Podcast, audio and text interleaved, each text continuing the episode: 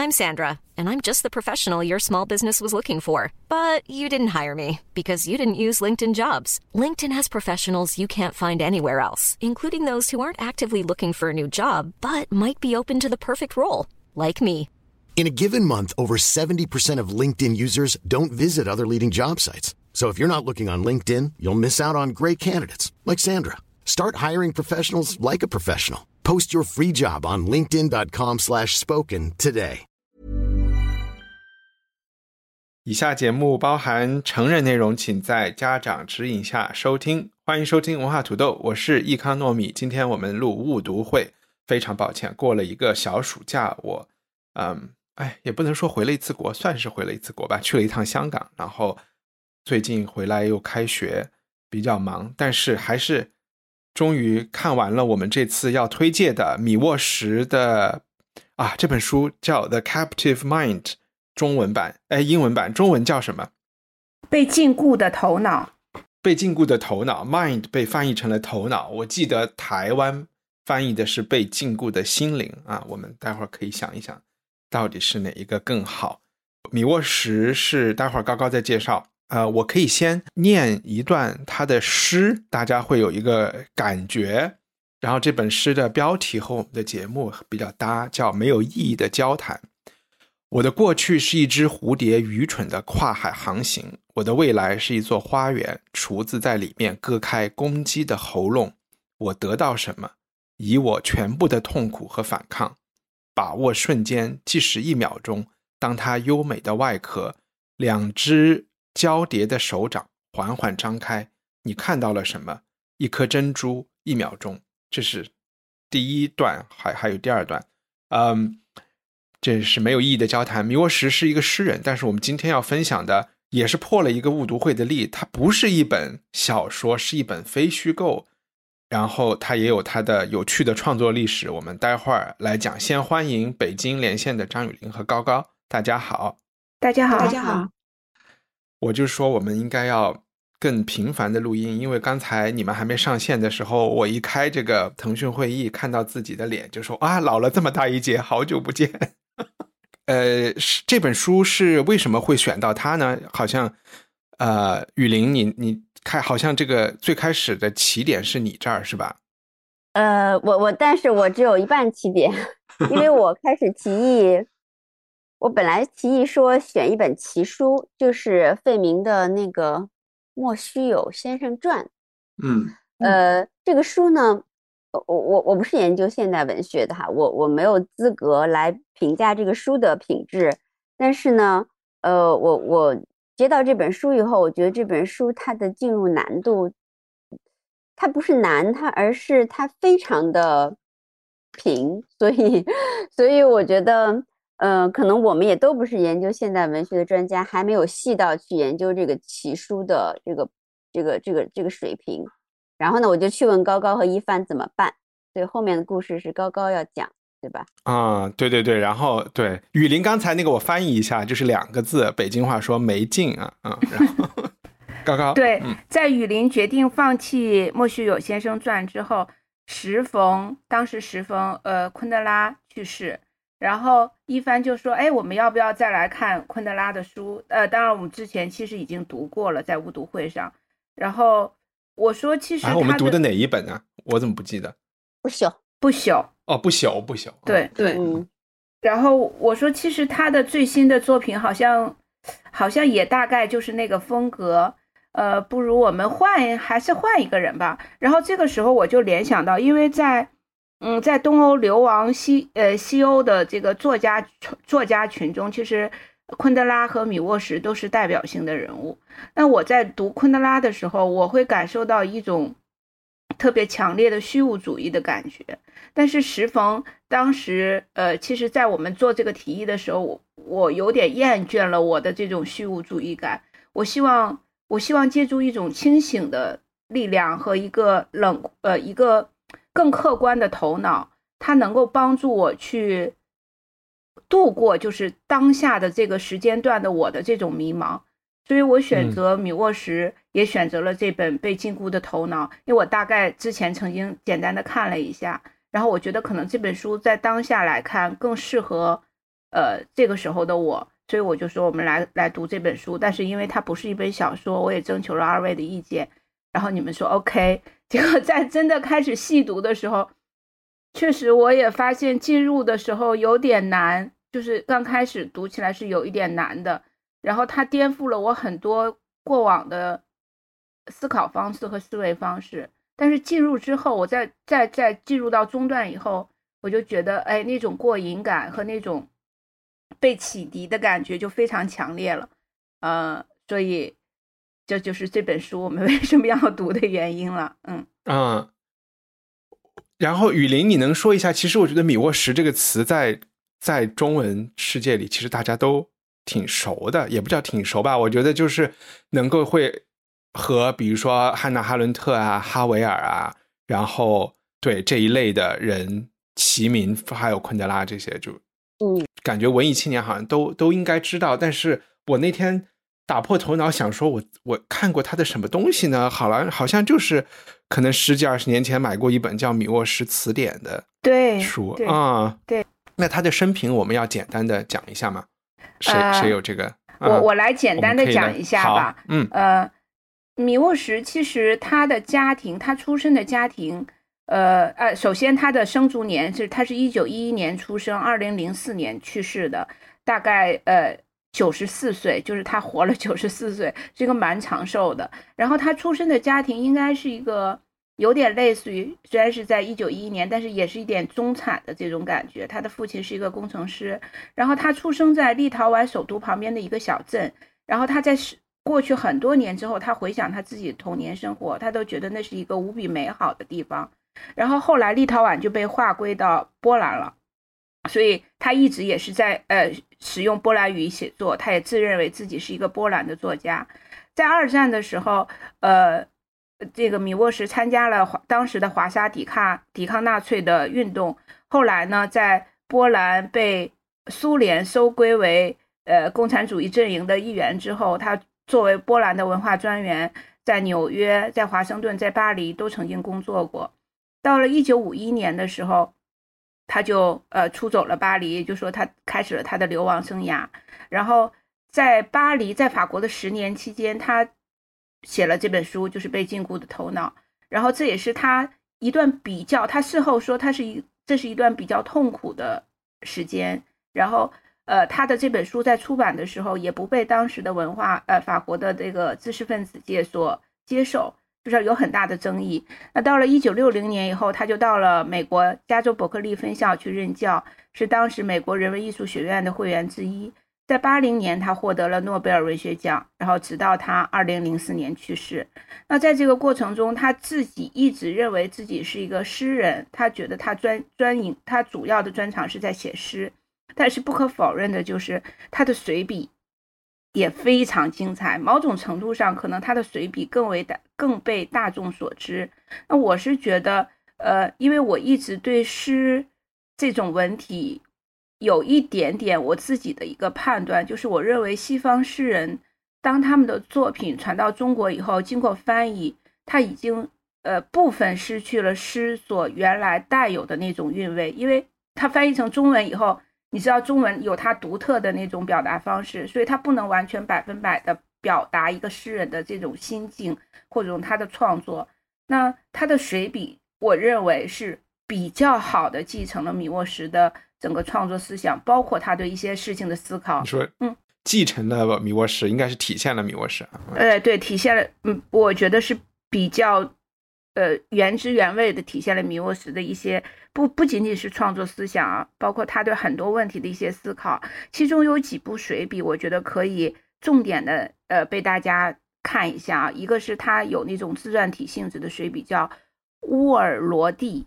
乌尔罗蒂。然后另外一本就是我们现在在读的《被禁锢的头脑》，还有他去到美国以后写的一本叫做《旧金山湾景》。那这三部是我认为值得大家仔细去看的。嗯。大概就是这样。嗯嗯，我觉得那个高高介绍的特别好，然后也特别的中立，里边其实有好多信息量。我我我是觉得可以展开稍微展开几个点的信息量。第一就是，其实一个作家的身份对他来说是很重要的。一九一一年，嗯，他出生于其实那个时候就已经是沙俄帝国的一部分。你看，今天我们说他是一个立陶宛人，但他的母语又是波兰语，但他也会讲立陶宛语。这也是因为立陶宛和波兰之间也是有一个渊源的和一个关系的。在文艺复兴时期，有一个立陶宛，有一个波兰立陶宛的一个有点像联邦制的一个民主的共和国家。而且长达两百多年的历史，在欧洲是一个很很先进的一个政治实验。你看，他经他又经历了纳粹的对这个华沙起义的这个洗洗洗劫啊，不能叫洗礼，然后又经历了东方来的苏联，就是沙俄帝国的二点零版本第二次的这个殖民，然后一个人他又能够去到西方当外交官。其实，在某种程度上，这也是一种妥协。在这本书的前言里，他也他也费了一些笔墨来自证清白。他的逃亡背后，其实也是有一个，呃，我好像读到他是作为外交官，你是经常会需要回国述职的嘛。而且在共产主义国家，其实运动员、什么音乐家。其实，在五六十年代是有一个逃亡风的，就是你每次出访的时候都有可能就逃亡了，参加奥运会就可能逃亡了。那外交官尤其是需要定时的把他们招回来，招回来他们回不回来就是一个实验，就是一个检验他们是否忠心的一个标准。好像是五一年，就是在流亡法国之前，或者说在申请法国政治避难之前，米沃什回到了华沙，然后他的护照就被扣了，用今天的话说就被限制出境了。然后他托了文艺圈的朋友找到了波兰的总理，然后有点那种总理特批，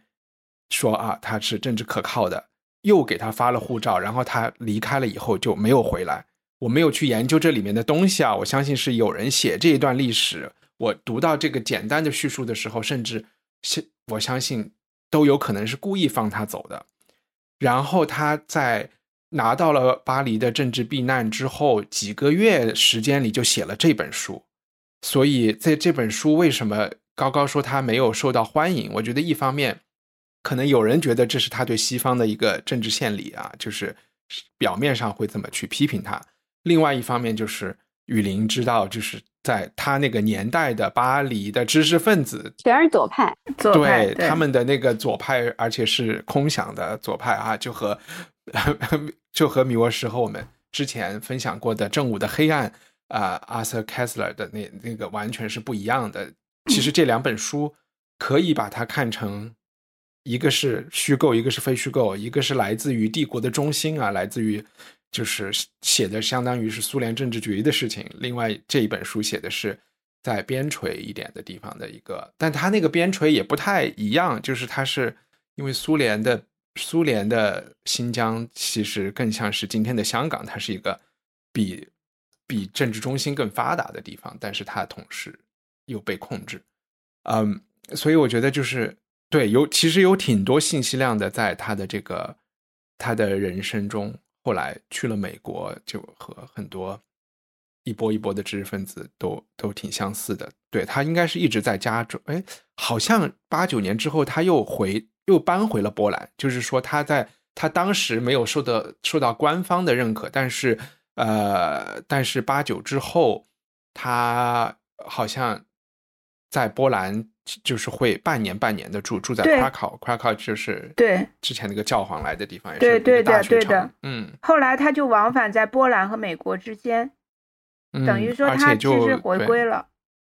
嗯，对对对。然后还有一些比较有名的，就是关于他的书可以看到的，就是他呃八零年得了诺贝尔奖，八二年就在哈佛有一个系列的演讲，是讲讲诗歌的。然后，因为他是那种东拉西扯型的那种呃演讲，所以这个也是一个比较精彩的集子。这个书可以买到。然后我在书网上看到他在伯克利讲，呃，讲那个 Dostoevsky，就是《罪与罚》的作者，也很有名，很多人去旁听。但我还没有找到这个东西有没有结集出来。嗯，啊，还有一个我觉得可以补充的生平，就是除了这个之外。这个跟我们没有关系了，就是他的语言很好，他有法文、德有德文吗？有起码有俄文、波兰语什么什么的，然后立陶宛语，他是一个很好的翻译家，嗯，然后有翻译过，甚至有翻译过圣经。哎，嗯是他翻译圣有，然后呃去波兰语，然后也翻译了很多法国的作品。嗯，好吧，我补充就到这里。雨林，关于他还有什么觉得有有意思的东西吗？生平，我觉得我也没，我嗯主要没有太研究他，嗯嗯，我就是看了这个书后面的，然后一些网上的，所以生平我觉得我没有太多要补充的。不过一会儿可以讲，因为他、嗯他写的好多人原型都是他身边生活的人，对吧？对对对一会儿我哎，那你可以简单讲一下这个书的结构，然后你就可以对，然后讲讲你的看法。对，嗯因为有有有有有一个我可以讲，因为我是本着后面我后面嗯仅两个我我选了，就是有一个叫伽马历史的奴隶那，反正就是他小时候一个朋友一发小，嗯。说是发小的故事，所以里头也有一些跟他生平有关，但是嗯，我觉得高高和你说的很完整了。这个书的结构很有意思，为什么我和高高觉得刚开始看的时候觉得啊天哪，可能看不了这个后面，嗯。因为他。刚开始的时候，就是它是一个特别理论，我觉得是理论化的，他嗯。试图至少是试图，嗯，一帆刚刚说的一点很重要，他是刚刚逃这个就是说叛叛叛逃啊，用我们的话说是叛逃流亡流亡到巴黎，对嗯吧？他流亡嗯到了巴黎，然后他很快写了这个书。我觉得在刚开始几章，因为他他流亡过程肯定还是蛮紧张、蛮混乱的，对吧？嗯在刚开始几章，你能看出他一种巨大的努力，他想把这个局势和结构条理化。嗯所以他就在各种现象和各种呃，就像一帆说的那些呃各种人，他甚至发明了一些概念哈，什么什么嗯。药丸儿，什么什么叫做凯特曼是一种伪装型的人人格什么的，他发明嗯。了一些概念，把他的这些经验，他试图在进入具体描写之前，把它命名和分类和理清楚，也是替嗯。读者，也是替他自己。能感觉到这个迫切，就是就是非常的想去这样做，但是我个人以为，就是他反而使他压制了他的诗性和对他后面那些对复杂度和对细节那些，就是嗯。就是不清楚东西对人性嗯那个模糊东西的那种敏感，就前面嗯。部分我觉得并没有他后面部分精彩，呃，然后但是啊没关系，它是它是这样一个结构哈，然后结构之后，然后他就开始具体的，所以这个书很有意思，就是它并不是纯虚构或者纯纪实，因为嗯它很有意思，它每一个它从它用那个希腊字母阿尔法、贝塔，呃，什么 delta，伽马 delta 排对伽马 delta 对典型对，排这几个典型人物的名字。然后呢，但是呢，他很有意思，他写写写写到最后，他会附一个题解。然后比如他说这 delta 的原型是谁谁谁干过什么。但嗯既然有原型，那就说明他在行文当中，他不一定非要就每句话都是，对吧？要不然你就你就直接是他不就完了？哎，好像，但好，但是其实好像我也是去研究了一下这个问题，他应该是我得到的信息和感觉是，他讲的都是其实是回忆录的，就是是真人的，他有解释过为什么没有用这些人的真名，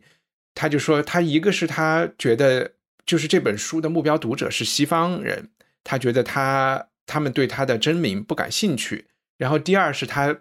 他说对于波兰读者来说，这些人是谁是一眼就看清楚了的，就说啊这就是郭沫若啊，这个就是谁谁谁。但是他说他又不想让这本书变成一个 gossip，干变成一本八卦，他又想提供一种典型，所以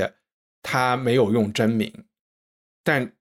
确实这，当这些人死了之后，大家其实是有把他是谁就对，这我中文书上都写的很清楚，对，中文书上都能把这生平嗯都写出来了。你说高高，其实我是嗯觉得，呃，我我在通篇读完以后，我觉得《米沃什》这本书其实它的结构很清晰。呃，比嗯如说他用了前三章的这个体量来做一些概念型的梳理，然后他会把一些现象和当时在呃波兰或者说在整个东欧地区的知识分子的心路历程做了一个不是具象的，而是概念性的，或者是理论说性的理论嗯型的描述。然后呢，到中间的四章，他用了四个具体的人物来阐述他们的生平，来来表达他之前做的那些概念性的或者理论性的描述。那到了最后两章呢，其实他一篇讲的是他自己，就是我作为一个从东欧来的知识分子，我是怎么完成我的这个心灵的转化，以及最后我把我的信仰落实在人身上。他一直强调，就是他更关注人本身，而不是某一种主义或某一种政体或某一种什么样。那最后一章，它其实叫波罗的海，波罗的海三国，它是以立陶宛这个国家为为一个呃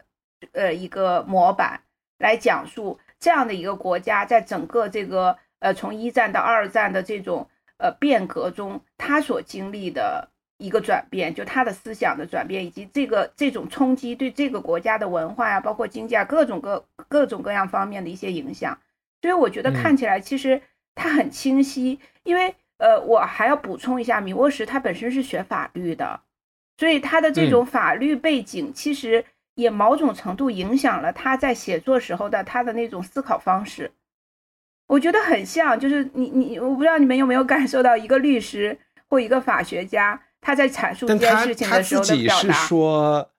对，因为很多人是被家长逼着去学法律，他自己就是说自己是很喜欢自然科学的。他最崇拜的是那个瑞典的那个科学家，就是叫 Linnaeus，就是把那个全世界画成什么门、什么钢、什么木的那个人。就是，所以我我也觉得他的这种这个企图，对他有这个对吧？啊，他就是啊，我我是觉得他是有一点把这个。十八层地狱，你是怎么一层一层下去？是有这个企图的，嗯，对。他写词典也有这个劲儿，对，是是是是是，嗯嗯。然后刚才对我想到哪说，我这就是那个高高提到爱沙尼，哎，不是提到波罗的海三国，我就想到另外一个人，就是以赛亚·柏林，他是爱沙尼亚出生。现在想一想，他们基本是同龄人，都是年轻。以赛亚·柏林或许稍微老一点点，因为他说他小时候七岁，什么在阳台上看到了十月革命。他就是离开的早，我就觉得他就很早的来了英国，然后他们的命运就非常的不一样，就是都是属于可能中产，然后可能伊赛亚柏林家境要好一点，就提前送他来这边念书，然后他的这一生就，嗯，我觉得就逃离了这个苏维埃的这个东西，但是我能感觉到米沃什就是虽然他在。成人之后，大半部分时间是在美国度过的，但是他的他的塑造他的那个年代是和苏维埃抗争的这个年代，所以这个东西就导致了他有就是可以用流亡者这个身份嘛，然后流亡者就有很多问题，在他的生平中，他曾经在普林斯顿和和。爱因斯坦有一个交谈，就像我们最新的这个电影《这个奥本海默》一样的，他有去问过爱因斯坦，说我应不应该流亡？爱因斯坦也是一个流亡者，然后跟他说，爱因斯坦说你不应该流亡，说 就是说你应该好好的回去，就是就是意思就是说流亡了以后，你就特别是作为一个人文啊人文学家，你就。你可能就脱离了这个土壤啊，怎么怎么样，就这个橘子就不甜了之类的这个意思啊。所以我觉得，我当然我看到这一段的时候，我就说，确实不不能问，就是说一个行业的 专家不代表他可以给 另外一个行业的 意见或者人生人生意见。Anyway，那大家能综合性的讲一讲对这本书的呃你们的总的感觉吗？啊，我在我我觉得我我我先说啊，因为我在读的时候，我就有一种感觉，借用现在网络的一句流行语，就是“米沃什平等的创死了每一种主义”。就是我我我，可能很多人会觉得这本书主要针对的是以苏维埃为代表、苏联为代表的共产主义是呃所谓的新信仰啊，但是我觉得他在其中其实也表达了自己对资本主义的一种怀疑态度。嗯，对，然后他也写了很多关于他这种怀疑态度的这种呃想法的来源和一些他自己的分析，然后包括你我在看书的时候，我感觉到米沃什试图用一种非常冷静、客观又慈悲的这种这种态度去面对，呃，面对这种这种在呃苏维埃体制下的知识分子的这种，我我们应该叫什么叫规划、归顺，或者是呃。被禁锢的，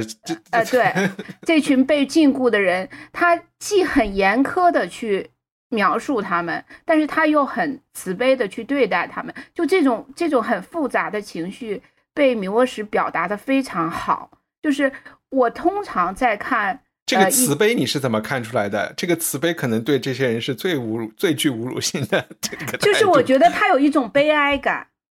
就是这些人，尤其是你在看他在具体的描述四个人的时候，就那四章的时候，你会感觉到作家有一种非常强大的这种上帝视角，对对有一种对对对对，就是这种感觉。所以我非常非常喜欢他的这种表达方式和他在这本书里体现的那种那种感觉，就是他又深沉。有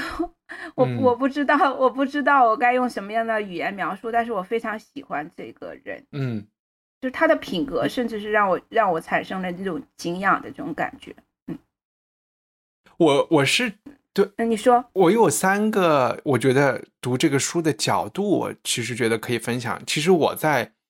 我觉得特别是雨林，不妨在读了。前四个以后再去读前三段，因为我一开始就被前三章就是理论型的前三章给抓住了，然后我当时是那种背脊骨发凉的感觉。对我就是说这一本写于五一年的书，原来就是说这个这个政府对于波兰人或者对于东欧的统治的这个手段，我们在如法炮制。然后我是有很多这种感觉的。然后，所以这个是我读这本书的第一个，我觉得角度就是很自我中心的出发，就是看今天的中国，然后你在里面有很多的回应，甚至是一样画瓢的这种感觉。然后，我觉得第二个角度呢，就是这本书刚才提到它的目标读者是美国人，然后这个是我和高高刚才看法有点不一样的，我是我没有觉得他有着力在，嗯。就是批判资本主义，我觉得他顶多是，啊，以一种平看似平等的姿态，各打五十大板的姿态，说西方人傻。这个傻是一种对他们的羡慕，对他们就是没被欺负过的这种天真状态的，呃，一种一种羡慕来的，就是他会觉得。我觉得他这本书为什么去理论化这个东西？为什么去找四个呃知识分子的这个画像？就是他想向西方人说明，西方人的误，就是对于苏联的误解是觉得他们被斯大林毒害，然后是一个简单的施虐者和一群受害者的关系。可能美国只需要把萨达姆给推翻，那。这个伊拉克就变好了，或者是那个阿富汗就变好了。我我要我要解释一下，他这本书当时写完的读者不是针对于美国人的，因为他写这本书的时候他在巴黎，他是写给巴黎的那一些呃左翼知识分子来看的。OK，嗯，我我我说不说美国吧，就是西方吧，嗯嗯，然后嗯，然后我想讲的就是说他。是觉得这种，他是说他有说美国人天真嘛，对吧？因为他在这本书里屡屡提到美国司机天真。你去跟美国司机对话，然后他们想笑就笑，想说啥就说啥，心无旁骛，然后就跟傻子似的。然后这也是我觉得中国人会有的一种感觉，就是如果谁特别心直口快，在在我们的语境里不是一个好事儿来的，对吧？就他，然后他去讲这个呢，就是想。通过这些画像来说，这是一个复杂的关系。然后，这个不是一个简单的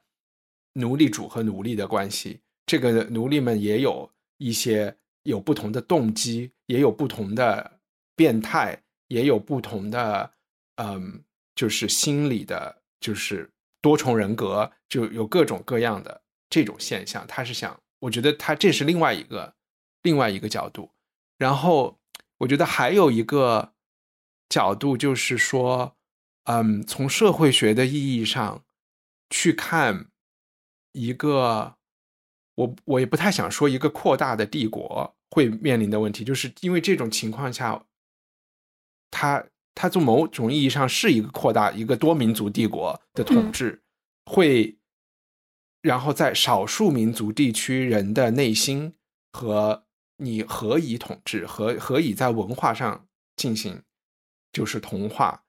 遇到的问题，这个就是你也可以不加价值判断的，纯粹从社会学的角度来看这些人，因为你去读这四个人的画像，你可以把它从一种权术和权谋的角度来说，哦，原来这些人心里是这样想的，所以我们要怎么来统治他们？他的这个揭露。也是一种可以被学习和利用的一种，因为它，我觉得提供了一些心心理学上的一些所谓的真相吧。然后这个东西是可以被，就是在在所谓的引号的坏人手里也是有很有用的一些一些资料。嗯，呃，我还有一种感觉啊，就是我觉得呃。他在这本书里头有一种很强烈的那种被放逐感，这种放逐感来自于就是首先，嗯你我会发现他在这本书里，包括他当时在巴黎的处境，就是米沃什是一个不肯选择选边站的人，就是他其实很呃，他如果想快速的融入当时的巴呃法国的知识分子这个群体中，他可他可他可以很轻易的做到，但是他拒绝去这样做。所以这本书在当时出版的时候，引起了非常多人的反感。一些左翼知识分子觉得他这本书在极尽侮辱之能事，然后另外一些右派的人呢，就觉得你你好像少一种非常明确的态度。他甚甚至有一些右派的人会觉得，米沃什骨子里还是个马克思主义者，就是他不够坚决，不够坚定。嗯，那所以很多人就为了他这本书，甚至有一些争吵。然后他自己的本意反而被。被这些声音掩盖了，就是变得很弱了。然后我就觉得他他自己回呃在回溯他的这在法国的这十年生涯中，他也觉得他那个时候是非常苦闷的，因为他当时还被卷入了呃加缪和萨特的这个这个这个矛盾之中，而他其实是一个很不开心的状态。但是我去看这本书的时候，我就能够理解。一一个写出这样书的人，他是很难被大众或者说大部分人所接受的。嗯，他是写给所谓的知识分子看的，对吧？对。然后，然后这个，我不是这本书里他有讲吗？就是这个概念其实就是一个东欧或者是来自于东欧的概念，就是在美国这样的社会里是没有。知识分子这个阶层的，哎，是这 他一直都这样认为，对吧？你有在大学工作的学者，但是这些人他在社会中不是以知识分子自居的。嗯嗯，我觉得就是在在所有你们说的这个里头，我觉得，我觉得我我我我其实很同意高高那个说法哈。他他所有吸引我的部分就是。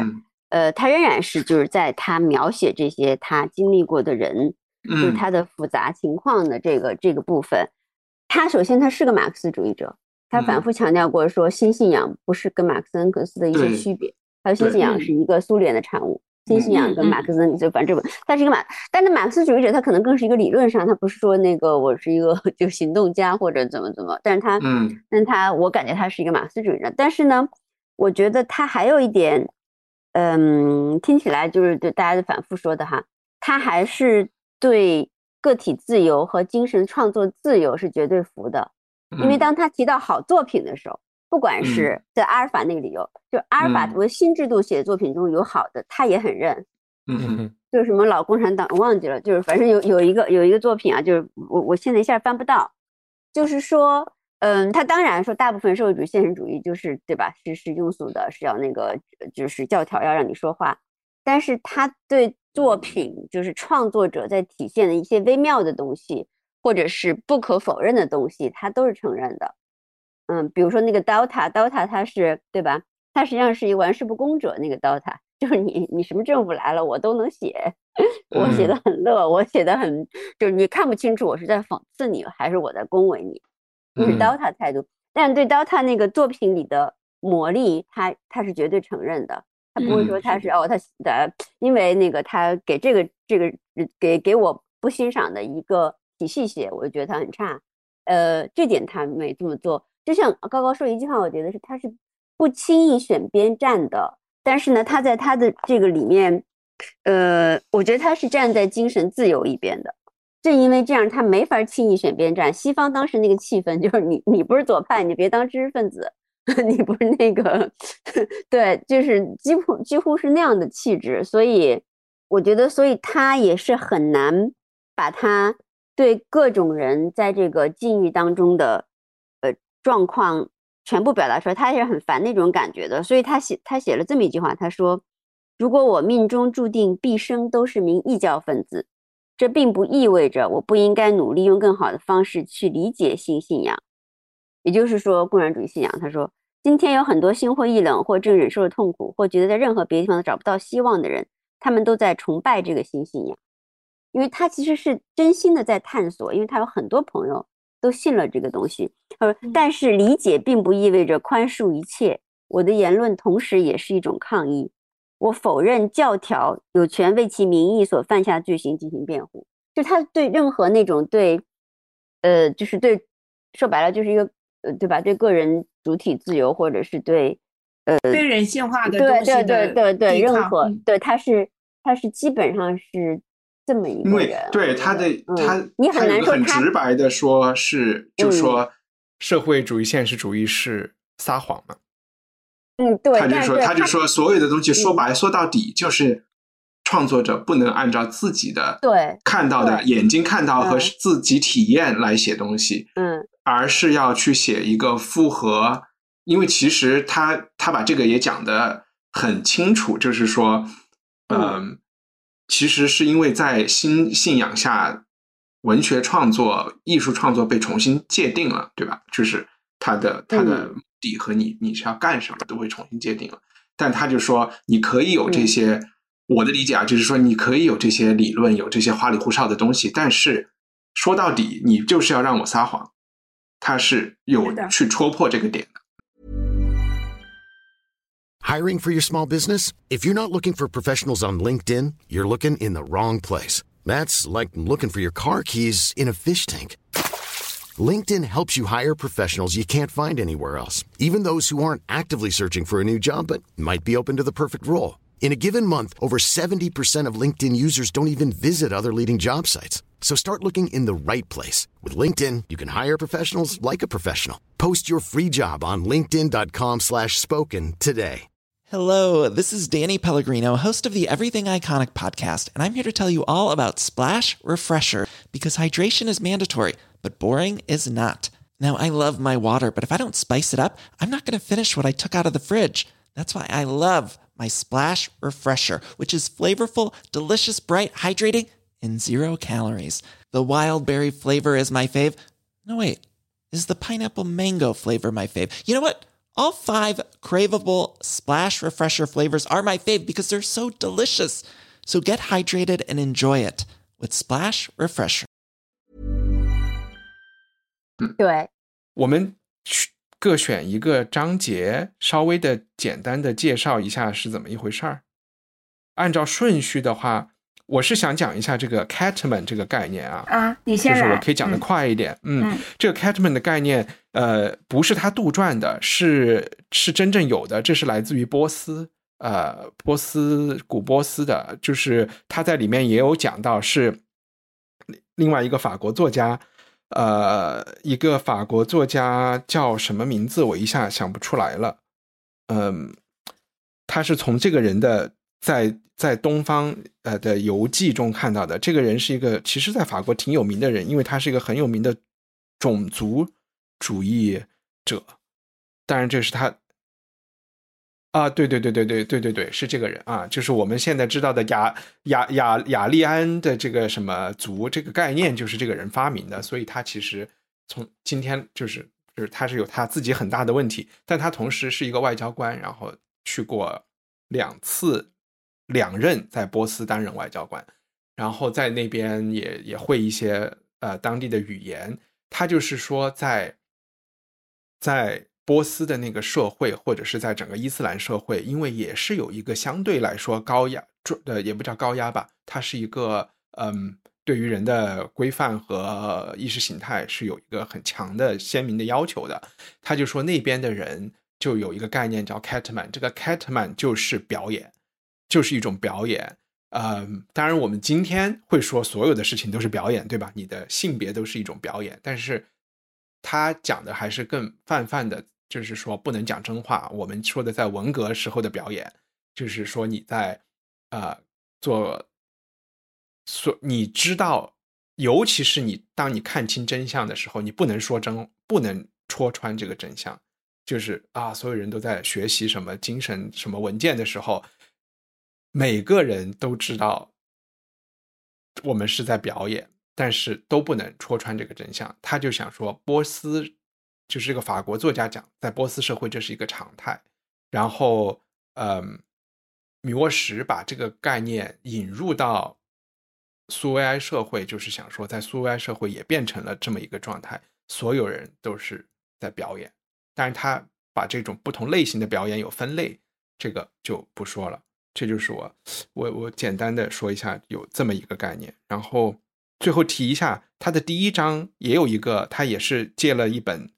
现实存在的科幻小说，英文名字这部小说叫《Insatiable》，就是 Insatiability。然后就是有一个药丸，这个和《勇敢新世界》也很像。这个药丸吃了以后，你就会很自然而然的相信新信仰，而且很爽。然后这个我为什么想提一下呢？就是因为奈飞把这个小说给翻拍成了一个呃剧，但这个剧只是用了这个概念。把整个故事都给完全改了，所以和原著没有太大区别。讲的是一个胖子减肥之后去参加选美的一个一个剧。好啊，然后这个就是前面理论理论的部分啊，嗯，然后后来举你们你们谁是想一二三四个人按顺序讲？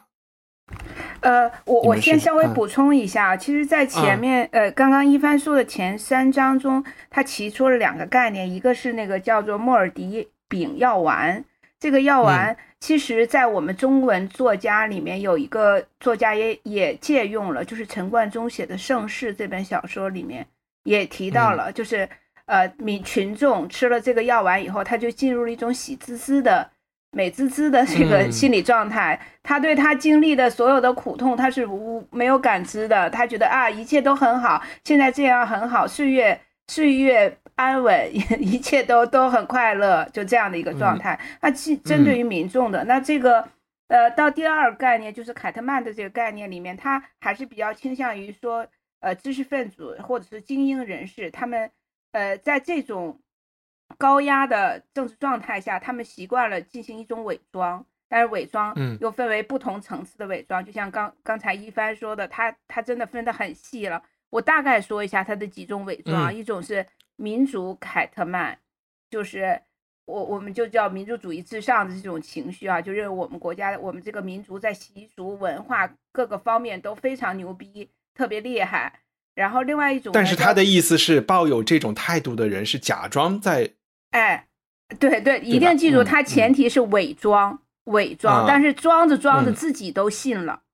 你知道伪装是那样，我装着装着我自己都会信这个概念。另外一种呢，叫做纯洁性的凯特曼，就是原教主主义的。然后他们觉得过去的怀，他们是一种怀旧的情绪，然后他们用这种方式来隐藏自身，坚持着这种纯洁性啊，回归性的这种复兴的，认为一切都是美好的。还有一种叫美学凯特曼。就是在私人的这个领域里，他们完全不认同官方给予的这种审美方式啊，比如说呃苏式审美的那种宏大的，然后那种有一点笨拙感的，但是体积很大的，他们在自己的私人领域里面啊，就去呃可能就去享受那种 所谓西方资本主义的那种带有小资情调，对对？对对这种东西，但是在官方层面上，他们又不遗余力的去赞美这呃这个。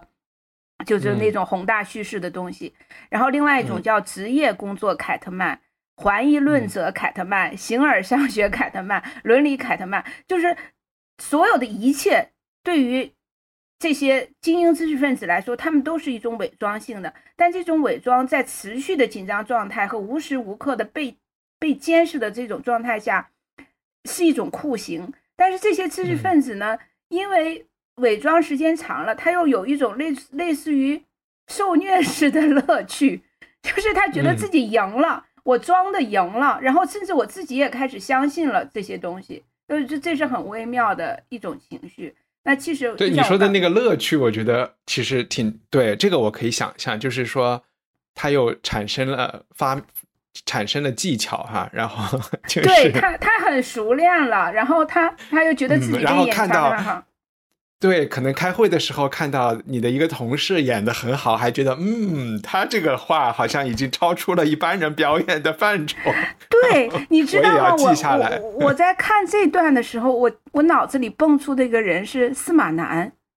啊、对，就是他这个表演上卷起来。对，就是他在表演上卷起来了，但是他不妨碍他在美国还要买房子置地，就是就是这种感觉。然后好，那我我我来进入的这一部分其实是是是他开始进入具体性的人物描写了，有四个人，但其中一个人呢，让我让我部分的理解了在当代中国的一群人，一群一群现在呃在微博上 非常又红又专的知识分子们，就是呃我以前是不理解的，但是我我现在慢慢的有一点理解了，就是这是呃他叫贝塔，在这本书里他叫嗯。贝塔，然后他是这样描述，他说他认识贝塔的时候，贝塔还是个非常年轻的小孩儿，然后他就敏锐的发现这个孩子是。非常有才华的，在写诗方面是极富才华的，但是呢，这个年年龄很重要，他是我们的话说是长在共和国红旗下的，他是没有旧社会记忆的人，呃，算吗？也有也有也也一点啊，就我觉得和阿尔法相比，对。阿尔就是和阿尔法相比，他是一个他啊年轻人。他是一个相对年轻的人，对嗯他的主要的经历都是因为他毕竟也经历过纳粹占领华沙嘛，是是，但那个啊时候已经苏维埃了，苏维埃很早就嗯，。对，但是在那儿，其实在，在米沃什看来，这个人他没有信仰，也就是说，他不认同新信仰，苏维埃带来的新信仰，他也不认同民族主义的这种情绪，就是呃，他不觉得波兰。呃，其实波兰的民族主义情绪还是蛮强的，因为波嗯兰人也、嗯也曾经反犹过嘛，总被搞没了嘛，对对，所以他他认为这是一个没有信仰的孩子，但毫无疑问他是一个天才。然后呢，呃，在这个这个孩子呢，其实他一直我我就用最通俗的话讲啊，就是他最为人知道的呢，就是他曾经被纳粹抓到抓入过集中营。那在嗯集中营这段时间，他后来被美国人救了啊，他就写了一个集中营的呃这一个小说，类似于小说的这样的一个东西。然后所有的人看到他这本小说以后都震惊了，因为别人都觉得我写集中营的故事一定是写集中营我受到了多么惨烈的压迫呀，然后德国人怎么凶残呀，然后怎么迫害我们呀。那可能站在左翼知识分子的角度，站站在西呃共产主义呃苏维埃的角度，就是说你是不是应该写一下我们团结在某一种主义之下对德国人反抗反抗？没有，在这个这个叫贝塔的人，他写的集中营而且是要团结在这个人一定要是个俄罗斯人，还不能是波兰人。嗯 对的，对但是他写的是在集中营里，他如何利用自己人的那那种小聪明，为自己谋取权益，甚至不惜以伤害别人。就它是一种完全冷酷、冷漠，然后利己主义者的这种思想来描述集中营里人与人之间的互相的压榨，嗯就或倾压这种感觉。为了吃一个面包，为了有一块肥皂，他们怎么勾心斗角，写的是全都是这样的东西。但是越是这样，越让人觉得不寒而栗，就觉得很嗯，很那个很真就是真实，嗯很残酷。然后米沃什说，这个、这个贝塔这个人身上，他对人性的恶特别敏感，就是他嗯。能非常敏锐的嗯。发现人最恶的那一面，而且把它放大，把它写出来。他反而对人嗯。性善和美的那一段、那些东西，他好像就就扔掉了，嗯。他不去关注这些东西。这也导致这个贝塔在被放出来回到华沙以后，他因为他这本小说就就后来很出名嘛，然后也被很多人所推崇，他就觉得自己要迈向更大的成功，所以他就义无反顾地加入了当时的呃这个华沙政府，其实就是苏维埃授权的这个授权在波兰的这个政府，然后他开始写新闻类的文章，就是我们所说的什么报道性的文学，带有官方政治思想的这个这个文学，然后他乐在其中，并且他也因为写了这些东西，获得了一些现实的利益的现实的好处，然后他被别人，他被官方认可，被官方推崇，然后他在这个过程中，他其实就已经人格分裂了，然后他越写越来劲，甚至没有人要求他这样去做，他也他也去写，比如说，在这个在在在这个米沃什写的里面写的这本书里面，他说。没有人要求他写文章，这是很遗憾的。周刊的主编又不能撵他走，是他自己坚持要写的。他认为今天是没有时间从事艺术的，大家应该更直接的从根本上来影响大众。他要尽可能的成为有用的人。当然，贝塔的确是自己想要把全部的时间奉献给新闻写作的。虽然他是一个高度称职的作家。他还是致力于最不称职的家伙们都轻而易举的工作。他的思维方式，一如许多东方知识分子，都被推向了一种自毁症。当然，最后这个叫贝塔的孩子也在他二十九岁的那一年自杀了。是不是当时说，就是说他年轻时候写的那个集中营小说其实是写实的，但是呃，从呃社但。它不属于社会主义，呃，现现实主义，因为社会主义现实主义要求你要团结在一个党员那儿，在那秀党旗嘛，哈，他们没有干这个事情。但是政府发现他也有可利用之处，就是他的他的愤怒，对的，对吧？他是一个充满愤怒的人，所以可以引导他把愤怒撒向合适的地方。嗯，所以他其实扮演了一个这么一个角色。对，然后他他呃，米沃什还对这种现象进行了一个描述哈，我觉得就是部分解释了我我对这一类人的一种不理解。然后他说，这样的知识分子只要拿起笔来，这个心理机制便已经启动了，其中过程是相当曲折的。让我们设想一下，他准备描述国际政治中的某一个事件，他知道各种现象在功能上，而不是在因果关系上是相互联系在一起的。因此，为了公正地评述这个事件，他必须深入了解对抗性力量的动因和控制这些力量的必然因素。总之，要从每一个方面来分析它。随即，愤怒来营救它，把秩序引进盘根错节的互相依赖的关系中，令他摆脱了做出分析的义务，是对一切都取决于人的意志的自欺态度的愤怒，同时也是对于自己可能沦为一己天真性格。之捕获物的惧怕，就是他，他当然知道这个世这个世界的复杂性，或这个一事一个事件它的错综复杂的关联性，但是他拒绝去分析，他用一种愤怒的情绪来取代分析，然后把它写出来，然后引起很大的声浪，然后从而达成他所谓的成功的目的。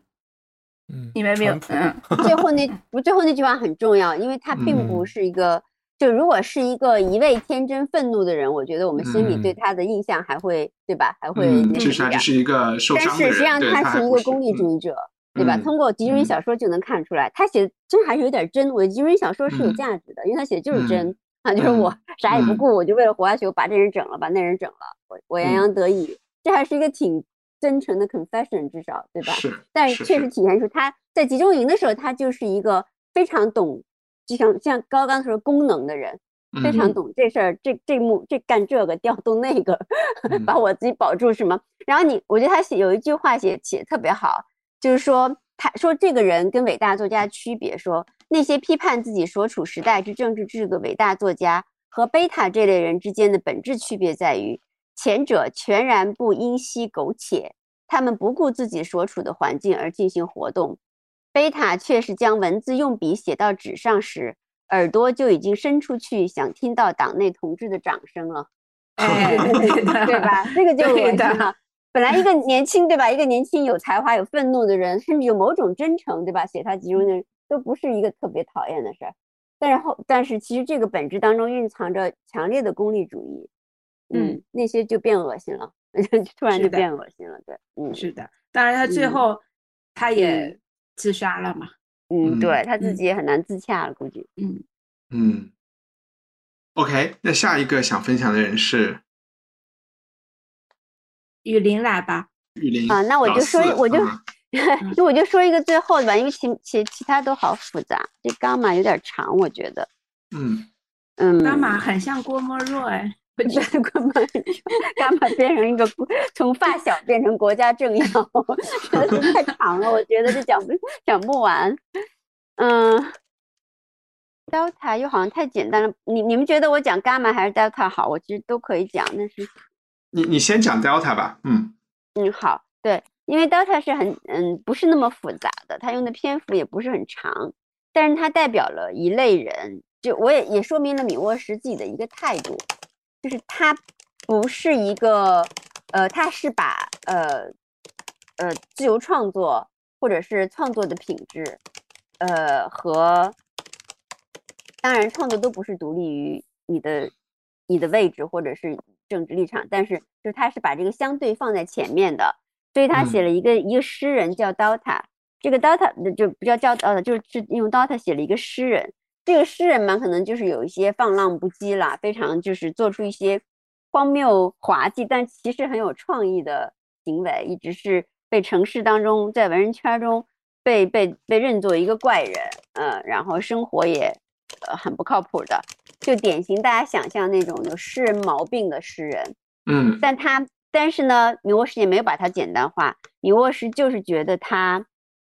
写的其实上是不错的。我觉得他总嗯体的评论当中，虽然他没有那么简单的赞美啊，但是他总体上对他的想象力，对他的既不同于既不同于传统，也不同于现代的这种独特的个人性是认同的，在他的写作当中。但是呢，他写了一件很有意思的事儿，就这个诗人也是，就像很多文人一样，他是特别虚荣的一个人。就当时那个民族主义全波兰反就排犹的时候，他其实他后来在他发表了好多特别右的就是排犹的这个诗歌之后，然后呢，他去跟他的犹太朋友下跪，说他其实不是说不知道自己写了什么，他也不是反对犹太人，他只是也不喜欢犹太作家，也不喜欢他们那个特别严肃正经的样子，而且主要是他想为社会大，他想获得最多数人的承认。他 enjoy 那个社会大众就是对他的诗歌有反应那种那种经验，嗯，然后后面呢，当然他就嗯又到了这个苏维埃过来了。那么苏维埃一样，其实苏维埃就是就是当一个政权确立的时候，他是有很多有头脑的人的，有观察力也有头脑的人，他们跟观察到贝塔一样，也观察到 delta 是可以。就是被利，就是被利用，或者说为为另一个意识形态阵营那个呃发挥功能的吧。嗯所以呢，他就一跃而成为就是歌颂歌颂苏维埃、歌颂这个苏联的一个一个一个一个作者。他的诗歌非常的流行，然后呃卖的也非常多。但是你看这一段写的就很有意思，说明米沃什是一个真的是比较诚实的作家。他说，呃。他他就从莫他写什么苏联战士英雄行为，强调每个波兰人都对俄国人应该心存感激，歌颂列宁，歌颂共青团，嗯，然后呢，他就去莫斯科住了一段，他就发回一个通讯报道，就写的莫斯科一切都非常好，只有一点，莫斯科太像，呃，这个这个这这个叫做达赫米纳，就是实际上是西西里岛的一个特别丰腴、特别美丽的地方，说太像他那儿了，因为。在莫斯科就像在西西里一样，每天都吃很多橙子，而我不喜欢吃橙子。所以其实仔细读的人哈，就是这个米沃什是这么解读的。他说，所有人都知道莫斯科是一当时是一座令人讨厌阴郁的城市。Delta 对莫斯科高度赞扬的文字带着精巧嘲讽的一切特点。嗯嗯，他的意思就是说，你们要我歌功颂德，那好，我就完全照你们的意愿去做，直到你们感到厌烦为止。嗯，就是说，他不属于那种嗯严肃的。就是他其实他用他的一种方式，在他力所能及，就是像就是像用那个搞笑，像用小丑的方式，像用嗯嗯呃来反对那种那种社会主义现实主义的严肃，嗯，嗯那这个米沃时期也是把它呃理理得很清楚的，但是他是一个弱者，就是当他是一个弱者，因为嗯他最后其实它只是一个时间长短的问题，就就是苏维埃的主流意识形态要反扑过来，就是发现了这种玩世不恭这种 不知道是嘲讽还是恭维的这种口气之后，呃，就是是要搞他的。他说，Delta 这种小丑式的人物，他总要依附一个王宫嘛，哈，但但是没有这个王宫了，又又慈善又会玩又能理解他，呃，他说只有诗歌，只有当半严肃半开玩笑时才存在，嗯，然后最后当然 Delta 就是。就被封闭了，封闭了之后就就被禁闭，就就被禁了。禁了之后呢，呃，然后又给犯错误的人一个机会，让他写几首热情洋溢的严肃的诗。他最后一句话是这么写的：他又一次浮出了水面，但肯定跟以前一样，这只是暂时的。嗯，大概 Dota 的经验就是说，一个是体现了女沃什他在说所有事情的时候，她并不把创作的品质和这个。呃，和作品的价值跟他不欣赏的立场混起来说，这是第一点。第二点就是说，嗯，他在写《Dota》这篇虽然很淡，也篇幅不长，但是就是描述了那种当文化创创造者走进一个成为权力的工具之后，他的起起伏伏。嗯，他的起起伏伏是必然的，就是说他，嗯，他就是好像一时这样那样。但肯定比一时他就要沉下去了。嗯，我其实读 Delta 的时候，挺想到我们自己，不是我们自己，我就想到，起码是我和高高以前创业的时候做的做的内容。然后，因为也有一种玩世不恭的态度，好像我我就是要非要自我批判的话，我是觉得是可以给读者提供一个好像存在着一定程度的自由和空间的感觉。然后我又想到。其实就是雨林在说这个文化的创造者的时候，我就想到，其实因为也许是出于，也许不是，但是也许是出于，呃，对，就是一种内疚和自愧不如的这种感觉。现在大家都不说文化的创造者了，直接就用搬砖这个词，因为搬砖这个词一下就把自己放到了一个苦力的一个地位上嘛，然后那。何存担当？何须要什么述说真相啊？或者是这些这些东西，就都统统的都都不需要了嘛？我只是在搬砖。然后，嗯，呃，我其实我们聊的有点多。我最后一个问题想问你们的是：假使米沃什不是写了四个这样的人，而是写了一个自己的告白、告诫，然后去忏悔。或者是去剖析自己的心灵曾经是如何禁被禁锢的，然后自己是如何去妥协的，那会是一本更好的书吗？或者是他又为什么没有这么去做呢？呃，我我首先讲，我可能不认为会比如果他纯粹写自己的话，我不认为会比。写这四个人来的更精彩。首先呢，从结果导向来看，他是一个逃离的人。他最终选择的解决方案是他逃离了那个高压的政治体系，然后他部分的获得了他创作的自由，然后他，所以他才可以写出这些这本书来做各种各样的分析。但是这四个人是最终都留下的人。他们的命运也各不相同，有的人呢获得了世俗意义上的巨大的成功，有的人呢，呃，可能郁郁不得志，有的人最终选择了结束自己。其实他要描述的是那些留在东欧，呃，留在苏维埃政权的阴影下的知识分子他们的故事。我觉得可能比来描写自己的心路历程更让人印象深刻，而且更能代表大多数。嗯嗯，我是这样想的。他他没写过自传吧？他有写过，有写过，他有写过回忆录，所以我们其实应该看了回忆录再来问这个问题。对对呀，对啊，所以我们没看。对对，嗯，起码在这个作为在这个他刚离开的时候的第一本书，他他其实选择了一种你可以说是公鸡同僚的一个 一个，对吧？而且有点过河拆桥的。陷害还没有来得及跑出来的感觉，当然有的人已经死了啊，但是有的人还像像伽马还在还位高权重，嗯，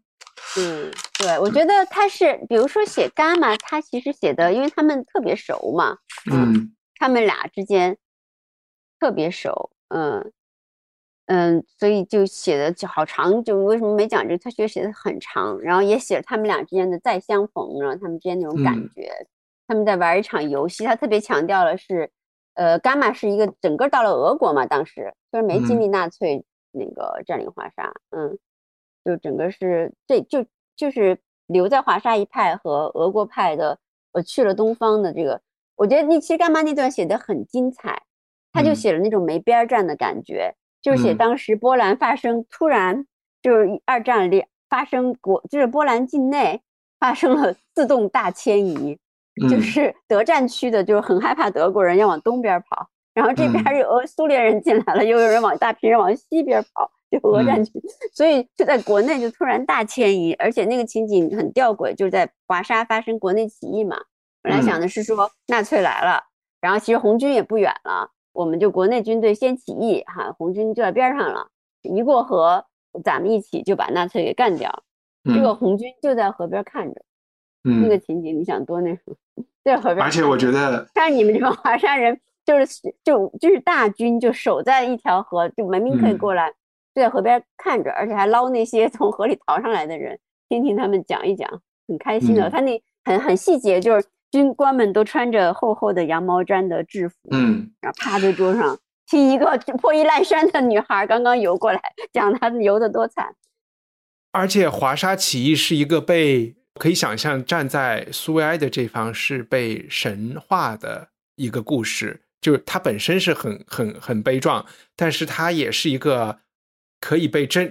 对它也是可以被政治利用的一个事情。就是说，一方面正因为它失败了，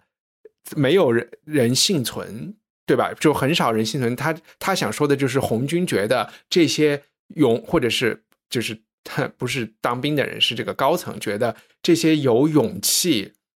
抵抗纳粹的知识分子也好，或者是这些这些运动者也好，这些起义的人是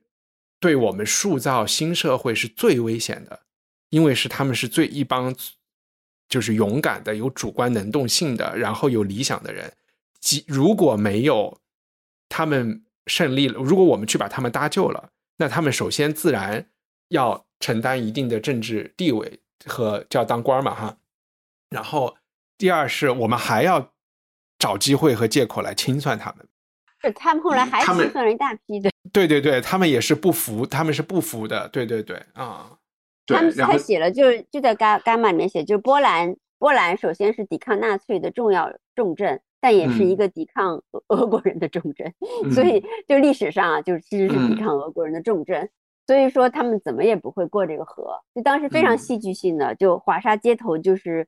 烧着杀着，就是非还是挺残忍的，因为还有很多被绞，你任何事情都是年轻人打仗，老年人讲话，对吧？很多被嗯。绞起来的年轻人，主要是呃嗯学生啊什么，呃对啊，所以他写了就是呃，反正就有些很残忍的画面，什么一个二十多岁的嗯姑娘怎么怎么嗯诸如此类。我觉得就是那那那干妈那张可以去看，因为它太长了，非常纠结。然后嗯但是写了这种两难的状况，就是波兰人的特殊的那种完全没有一边儿 可以依赖的这个状况，在各种情景都反射出来。就是嗯东欧这种没边儿的、没边儿可站的这种状况，在很多地方都被隐喻出来。所以，所以我觉得他东欧作家的那种那种劲儿，就是，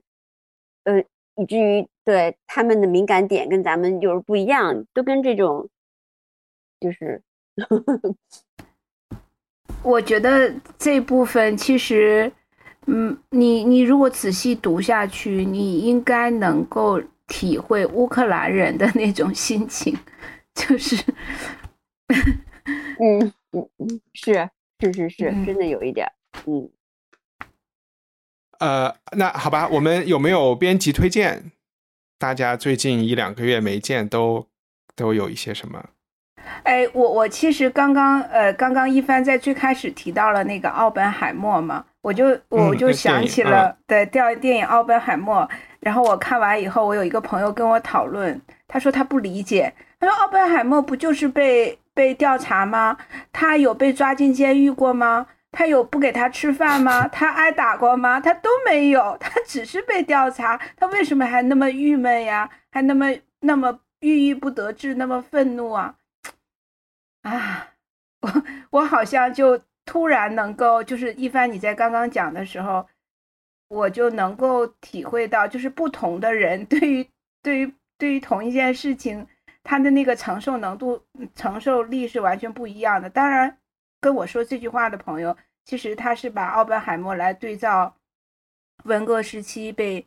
陷害的一大批知识分子的境遇，他觉得他不理解，他觉得奥本海默有点无病呻吟。有点儿，有点儿，就是他，他觉得没什么大不了的。但是，呃，结合到这本书以后，我就觉得，嗯，对于一个有创造力的人来说，不管他是文艺工作者还是科学家，嗯，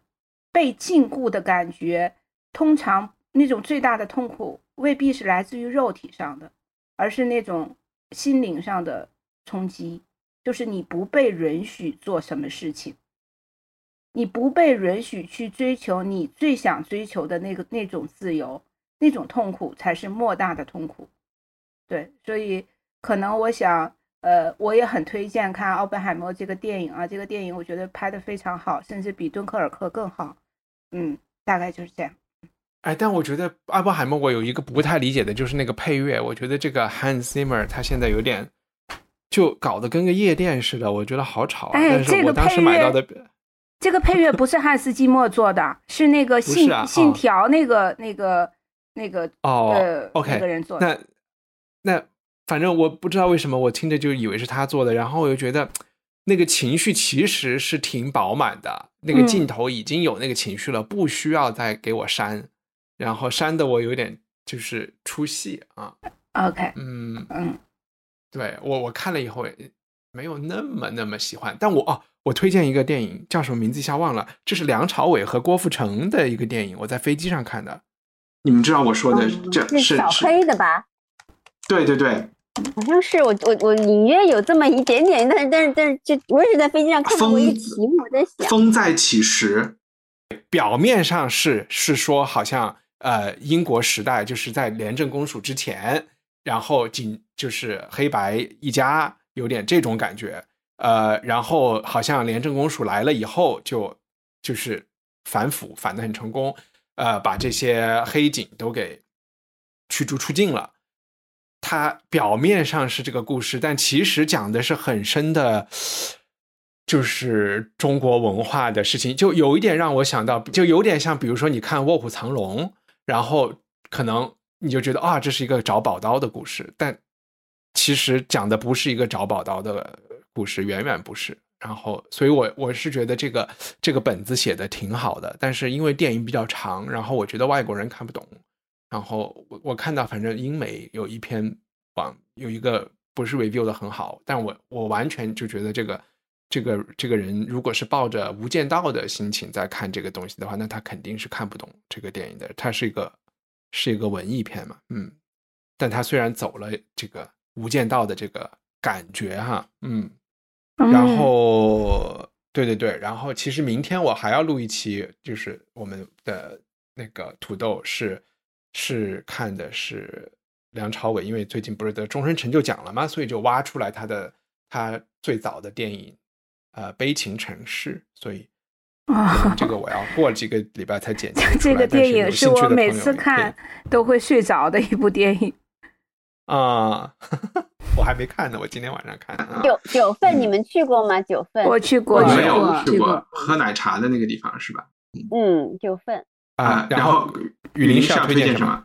呃，我就不是，我最近好像就看了一些三联的，就是这个这些书都太严肃 了，就成了成了那个雨林的生活被这个对对对最认真的评委。对对对，我这搞得搞得看了这么多，但是其实这次九月份来了一本书，挺有意思的，就是那个阿加莎的传记，叫《谜样的人生》，一本新的翻译。我喜欢阿加莎，对，我也最近不是有个阿加莎的电影吗？威尼斯悬疑什么的，嗯嗯，我也看了，就是就是他他他就给那个给，我觉得有一种特别质朴的东西，就是他有一句话哈，在我手边，因为我这两天在翻这个，所以正好可以跟大家说，呃，对。垫到底下了。然后呢，他有一句话在续的时候，因为我自己这可能完全跟我自己有关啊，就是嗯，呃，当然就有各种各样的文学潮流哈，就各种各样的文学形式上的革新，那都很重要。但是也有一种对更简单的东西的召唤，就是对好故事的渴盼。我觉得这个，嗯，反正安家山他其实在那里他是创造了那个呃，就是侦探小说这个类型的那一代人嘛，不光是他一个人，但是他那个年代之后才有了侦探小说 （detective） 就是 literature 这个东西，以前是没有的。而且当然你说要密室什么类型，就完全是他创的。所以我觉得他是一个，而且通过写这侦探小说，他就因为很有意思，就是说他女儿特别讨厌现在对他的改编，就这这个这个现在改编一定要加进什么验尸房啊，什么血腥的镜头什么的。但阿加莎的小说里基本上没有这些，没有，对他其实是在写人的罪，就是人的罪和恶，就是在人性中是怎么滋生，然后怎么发展。呃，是是是，他是在研究这些东西更多的，嗯，虽然他有这个，然后他自己也很有意思嘛，就我也很喜欢，就因为他好像也是在一个就是，呃，就是一个几代人的家，反正就是一个普通的家，然后在厨房里在那个就长大的，其实自己虽然他头脑里很丰富，但是反正。哎，这个都是个人原因，反正他也很喜欢厨房就得了，所以我觉得他很重视厨房秩序。他每天就是就是基本上是哎想一想晚餐吃什么，然后就接着去想他的故事，我觉得很可爱。嗯，然后这当然这个这个传记里就是有些啰嗦的地方，但是也也从一个比较好的传记作家的角度写了他他的人生是怎么回事吧，各个时候的一些观点。如果大家喜欢阿加莎，就可以去看看；不喜欢阿加莎，你们不要看传记，因为啰里啰嗦有好多。那喜欢阿加莎的人大有人在。嗯，我觉得这本书会卖的挺好的。嗯，而且送礼对吧？应该听着挺好的。好，快给我 广告费啊！这不是我写的。啊，对对对，啊，好，我们。下一次是下一次书还没选，嗯，那选了以后再说。哎，我们是看那个约瑟夫恩的吧？其实他真的，我是想说有一个什么问题呢？就是对，有一个什么问题呢？就是因为我们另外一个栏目是专门讲戏剧的，就是，然后我们那个栏目都是就是看 B 站上有的剧，就是我就觉得如果我们这边有吗？他剧有吗？在 B 站上？我我没有没有了解过，应该有，因为他被表演的还是挺多的。我这的剧作家，嗯，所以说，呃，如果有兴趣呢，就雨林可以来客串一下，到加入。如果我们那边 看这个剧的话，就跟你说。然后，所以我就觉得，如果我们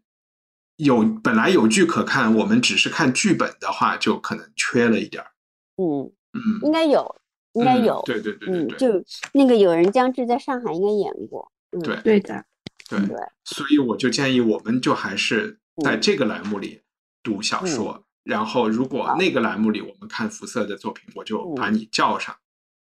他怎么会得？就其实很有意思啊，就是说好像应该还有别的剧作家得过得过文学奖，嗯，但是不知道啊，很久没有剧作家了哈。你说得奥斯卡的为什么是文学奖会？应该也都给发给诗人，诺贝尔，诺贝尔发的。你这个真的我直接就想到编剧，嗯，就跟诺贝尔的是剧作家，对，不过剧作家也应该有别的，应该有什么林宝啊什么的，我不知道。对，对对对，我觉得应该搜一下啊，我来搜一下。对，搜一下还有什么别的剧作家的。然后我就把这个搜的过程删了，就好像好像我啊，贝克特有得过。啊，呃，尤金奥尼尔有得过，嗯嗯，那都都是一百年前和七八十年前的事儿，嗯嗯，那之后就没有什么剧作家得过是吧？呃，对啊，还有那个 Pirandello 写犀牛的那个意大利的啊，还有还有肖伯纳也得过啊，但其实都是二十世纪上半段，肖伯纳很这些人都是对贝克特是六九年，嗯。嗯，有金欧尼对，嗯。嗯，好吧，好吧，那好，那那就这样，好，拜拜，嗯，关，拜拜，拜拜拜拜。希望你喜欢这期节目，在我们的 show notes 里，你可以找到更多相关信息和链接。在我们的官网上，赞助人可以免费收听 Unpack 系列，每月分享一部经典非虚构作品。你可以在 Twitter 和微博上搜索“文化土豆”，关注主播最新的账号和发布。我们的官网是 culturepotato 点 com。